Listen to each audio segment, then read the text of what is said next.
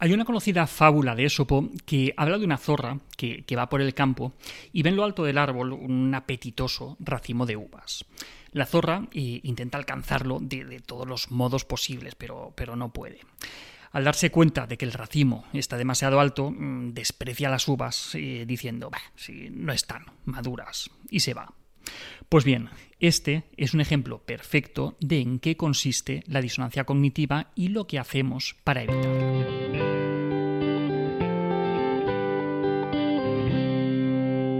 La disonancia cognitiva es, un concepto psicológico que hace referencia a un estado emocional desagradable que aparece por la discrepancia entre ideas y creencias que, tenemos acerca de algo, o bien entre estas ideas y las conductas que llevamos a cabo. Esta sensación desagradable eh, nos lleva a realizar conductas o, crear justificaciones que eliminen o que reduzcan la disonancia y, con ello pues, el malestar. Lo cual eh, en la práctica pues, implica muchas veces el hecho de mentirnos a nosotros mismos. Veámoslo en la fábula de Esopo. Eh, la zorra eh, quiere las uvas, de hecho les ha visto una, pinta estupenda, por eso las quiere. Pero cuando se da cuenta que no puede alcanzarlas es cuando las desprecia, diciéndose a sí misma que no merecen realmente la pena porque no están lo suficientemente maduras se está engañando a sí misma, la zorra. ¿Y por qué hace eso? Pues porque reconocer que las quiere, que, deben estar buenísimas, pero que no es capaz de alcanzarlas, resulta demasiado doloroso. Así que pues, su mente idea una estrategia para evitar ese dolor. Distorsiona la realidad para hacerla menos dolorosa. ¿Acaso no es esto lo que hacemos todos en un montón de ocasiones? Por ejemplo, esas personas tan de izquierdas y tan, tan, tan comprometidas con una y mil causas, pero que luego defraudan todo lo que pueden y más. Claro, es que como todos defraudan, pues yo prefiero no pagar impuestos y luego si eso, pues donarlo a la causa que yo quiera. O, si eso ya me lo quedo para mí, ¿vale? Eso sí, luego el puño izquierdo viene arriba y a tope con lo público, ¿vale? O esas personas tan, tan, tan pro vida, cuando se trata de embriones, para ellos el aborto es un asesinato, pero que luego son insensibles ante la muerte de inmigrantes en las puertas de su país, o incluso pues, son favorables a la pena de muerte, ¿vale? Pues para que no les explote la cabeza, pues tienen que crear una y mil volteretas mentales para intentar que todo encaje. La disonancia cognitiva se observa muchas veces en la consulta, en casos de, ansiedad, de depresión, de estrés, problemas de adaptación o cualquier otro tipo de, dificultad.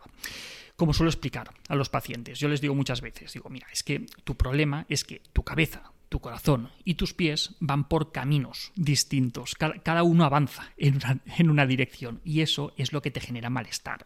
Lo que tenemos que hacer es que tu cabeza, tu corazón y tus pies, esto es, tus pensamientos, tus emociones y tu conducta, vayan de la mano. En consulta eh, tratamos de, encontrar formas adaptativas de disminuir esa disonancia cognitiva que tanto malestar genera a la persona. Pero es que, claro, eh, no todas las formas de reducir la disonancia son adaptativas. A veces incluso nos hacen estar estancados y nos impiden avanzar. En nuestro día a día invertimos muchos esfuerzos en mantener nuestras ideas a salvo de, las peligrosas, consideramos nosotros peligrosas, amenazas externas que nos pueden hacer que cuestionemos nuestras creencias y que nos generan un cierto malestar. Esto, al final, pues, nos lleva a justificar del modo más exótico posible pues, ciertos comportamientos para que encajen en nuestro sistema de creencias y de valores y nos llevan también a negar de modo frontal cualquier pensamiento o cualquier idea que pueda poner en riesgo las que ya teníamos previamente. Y claro, por el contrario, lo mismo, es decir, cuando, cuando encontramos algo que, encaja con nuestras creencias y con nuestras ideas, lo aceptamos inmediatamente sin dudarlo lo más mínimo. De hecho, es algo que, nos viene muy bien, porque eso pues, nos ayuda a construir nuestra, nuestra identidad. Por eso eh, leemos periódicos, escuchamos radios, podcasts y escuchamos música pues, que, que son afines a nuestras ideas. Por eso, eh, a veces nos dejamos llevar por, los estereotipos, lo que algunos incluso llaman eh, packs ideológicos. ¿no? Si estás a favor de esto, pues lógicamente también deberías estar a favor de esto, de esto y de esto otro. ¿no? Creamos como nuestro pequeño búnker ideológico en el que aceptamos y rechazamos ideas, conductas, valores, en función de si encajan fácil e indoloramente con los previos, con los que, con los que ya teníamos. Los que están fuera pues, los rechazamos de plano, no, sea que, hagan que cuestionemos esos principios que tan a fuego hemos grabado. Y claro, eh, así pues nos pasamos gran parte de la vida haciendo malabarismos para, evitar caer en la disonancia. Pero estos atajos, que, están muy bien porque nos ahorran tiempo y nos ahorran esfuerzos, también tienen una cara B. Y es que el mundo cambia y, si no nos adaptamos y, si no cuestionamos nuestras ideas, pues cada vez nos va a costar más avanzar. Al final eh, tenemos que, hacer un, balance entre el coste que nos implica cuestionar nuestras propias ideas y valores y el coste que tiene mantenernos estáticos en un mundo que no para de cambiar. Y lo que hay detrás de todo esto pues, no es otra cosa que el miedo al cambio el cambio implica dura, implica incertidumbre y siempre vamos a tratar de, evitarlo en mayor o menor medida, hasta que el coste de no cambiar pues, sea mucho más elevado que el coste de hacerlo. En fin, que cabeza, corazón y pies deben ir en una misma dirección para que no aparezca el malestar, para que no aparezca la disonancia. Pero como decía, no todas las formas de reducirla son adaptativas. Hay veces que, por evitar la disonancia acabamos encerrados en nosotros mismos, con, con miedo a cuestionar cualquier cosa que no sea lo que ya conocemos.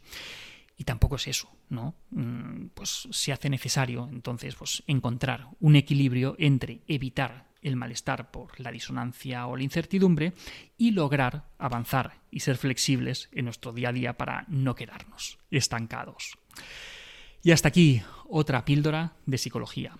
Si os ha gustado, eh, podéis ayudarnos compartiéndola. Además, tenéis muchos más vídeos y muchos más artículos en el canal de YouTube y en albertosoler.es.